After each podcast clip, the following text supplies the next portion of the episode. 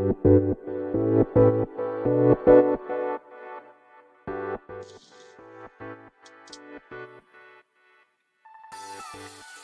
い、始まりました。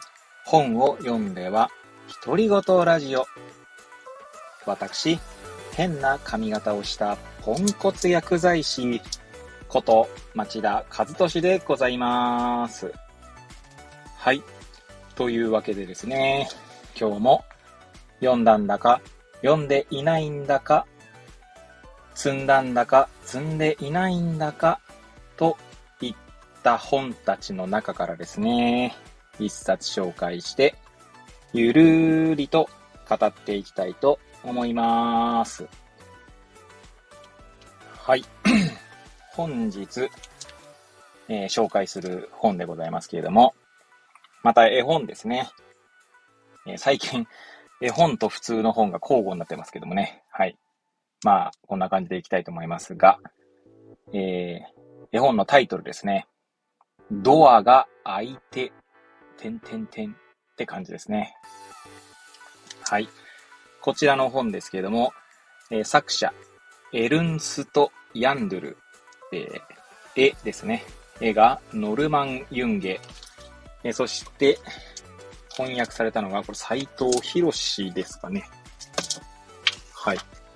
ですね。はい。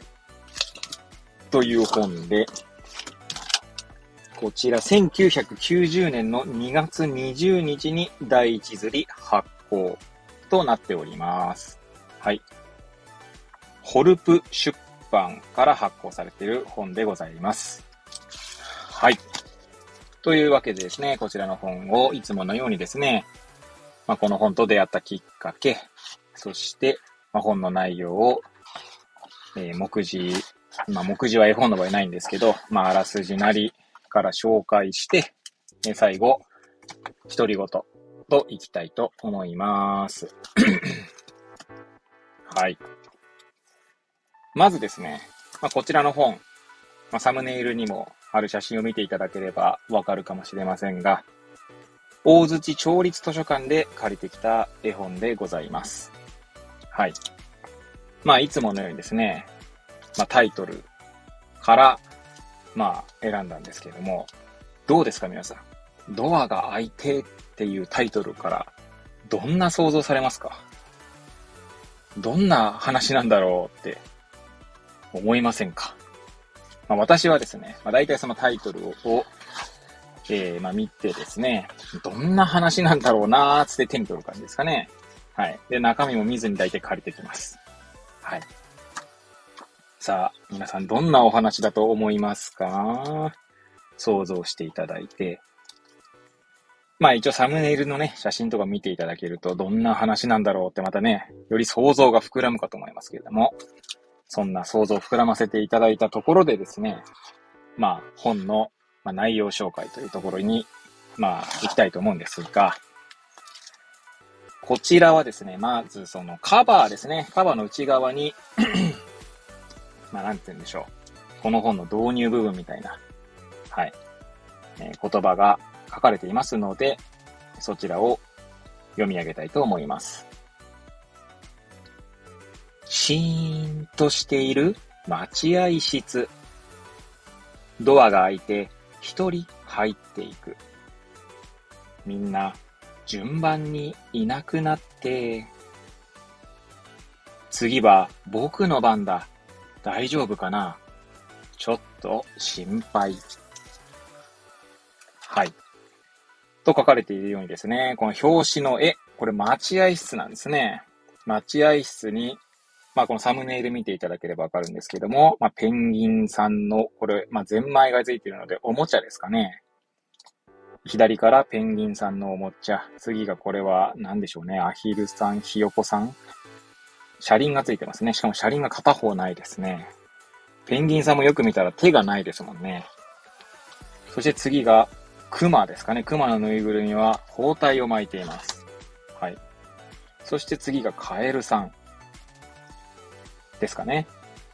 カエルさんは背中がなんかちょっとハゲてるんですかね。そして最後は、えー、なんかピノキオみたいな感じで、でも花が折れてますね。はい。そんな感じでございますね。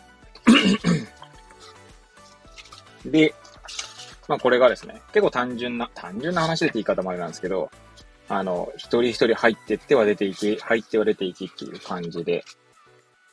で、出てくるときはですね、みんなこう、まあなんとなく想像つくかもしれないですけど、な、治ってるんですね。で、ルンルンで出てくるわけです。で、そして最後、まあこの僕の番だってことでですね。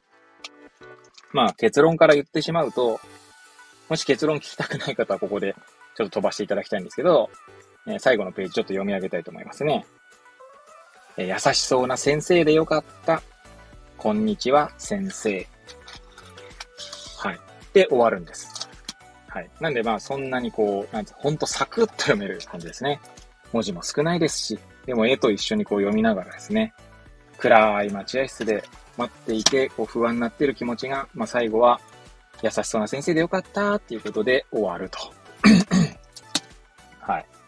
こんな絵本でございます。はい。では、まあ、最後、いつものように独り言なんですけどもね。いや、まあ、これをここ、ここまで聞いてですね、なんだその本は、みたいな、って思うかもしれませんけれども、まあ、私はこれをですね、えー、見ながら思ったのが、結構人とのこう、関わり合いとかも、まあ、の中でですね、その心の内ってこんな感じなんじゃないかなって思うんですよね。まあ、どういうことかというと、まあ、私薬局でですね、まあ、いろんな患者さんと、まあ、お話しするわけなんですけど、まあ、初めましての患者さんとかだとですね、まあ、あの、なんて言うんでしょうね。全然わかんないわけですよね。その方がどんな方かっていうのが。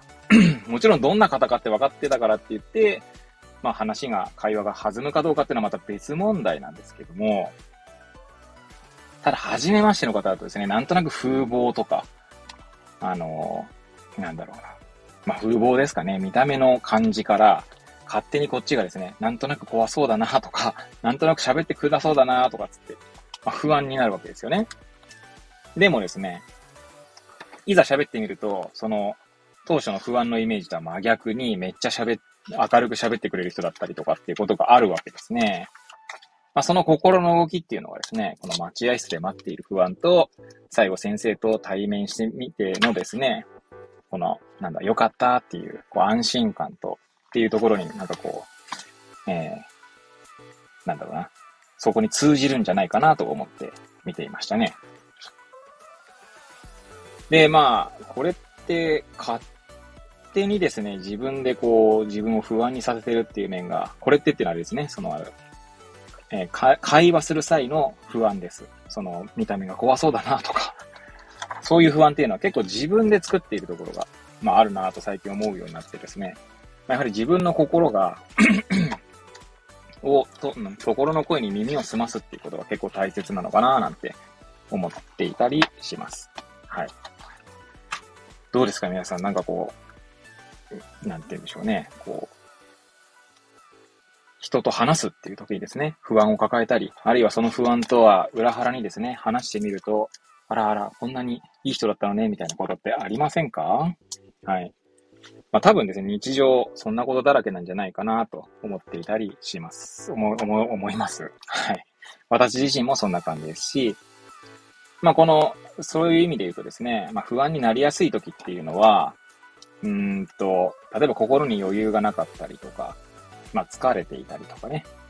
まあ、他のところにこう、なんていうんですかね、ミンチリソースみたいなものが使われている時っていうのは、ちょっと不安になったりしやすい傾向にあるなと自分では思っているんですけれども、まあそういう自分の心に耳を澄ませながらですね、まあ目の前の患者さんというか目の前の人ですね、相手をまあしっかり見ていくというか、勝手にこちらが作り上げたイメージじゃなくて、まあ相手をしっかり見て、はい、相手を一人の人間として、ちゃんと、なんだ、その、捉えたイメージとは、イメージに左右されずに、まあ、会話するっていうことが大切なのかななんて思っていますが、まあ、常日頃そういうことができるかというと、またそれはまた別問題だったりしますので、まだまだ修行中のみでございます。はい。